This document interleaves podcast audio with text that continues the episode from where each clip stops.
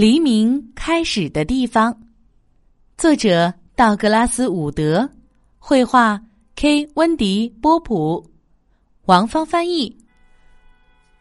故事由蜗牛绘本花园推荐，丸子妈妈讲述。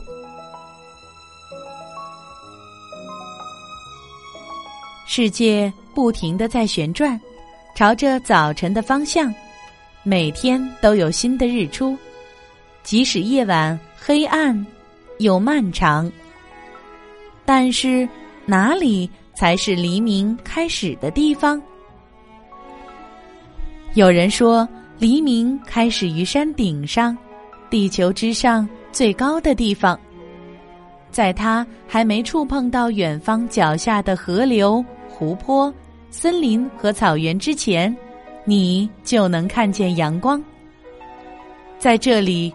第一支晨烛驱散了黑暗的恐慌，但山顶并不是黎明开始的地方。有人说，黎明开始于树梢上，在那里，鸟儿觉察到第一缕柔光，并用自己的方式将心中的旋律歌唱，歌声把身边沉睡的世界拉出了梦乡。当第一丝清风。将最小的树叶摇晃，但树梢并不是黎明开始的地方。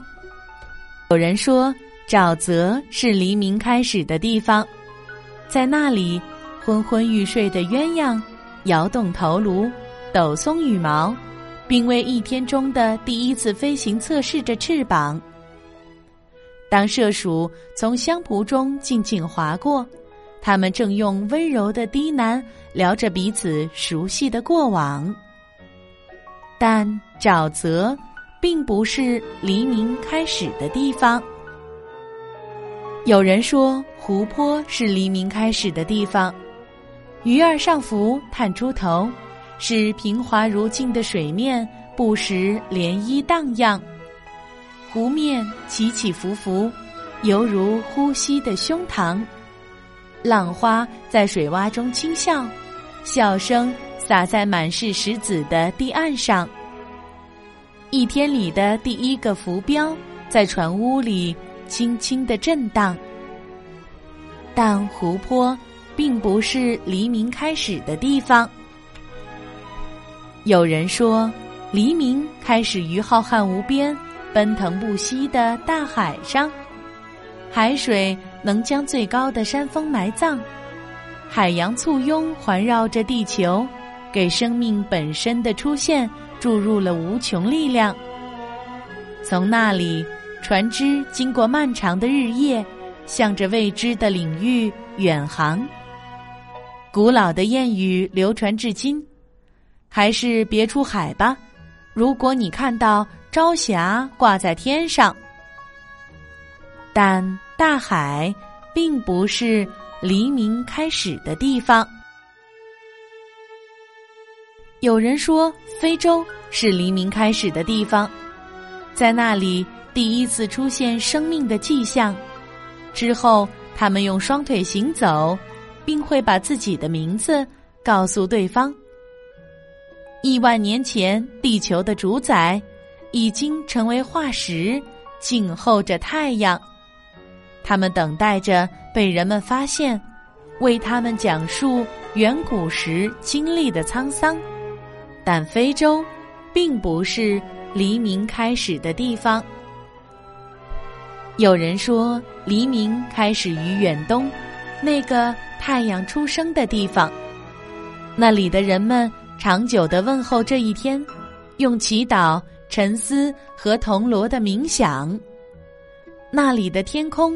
随第一线曙光开放，盆景树纤弱的枝头上升起金色的太阳，但远东并不是黎明开始的地方。有人说，黎明开始于中东，那片被称为圣地的土壤，许多伟大的宗教在那里第一次放射光芒。亚伯拉罕、摩西。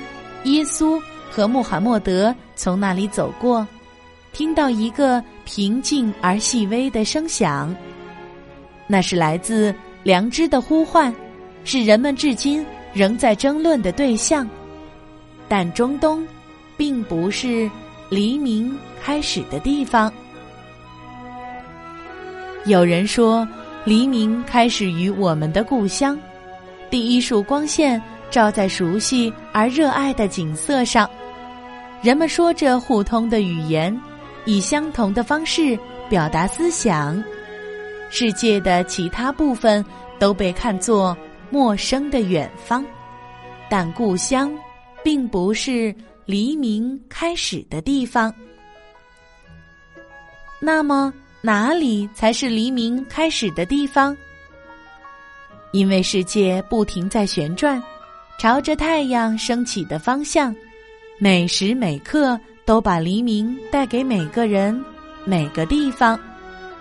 不管是哪儿，只要有一颗热爱光明的心，那片土地就会充满希望。那颗心为每一个崭新的日子感恩，在那颗心里，太阳时刻挂在天上，并把世界的每个角落照亮。要问黎明开始的地方到底在哪儿？答案就是在你的心上。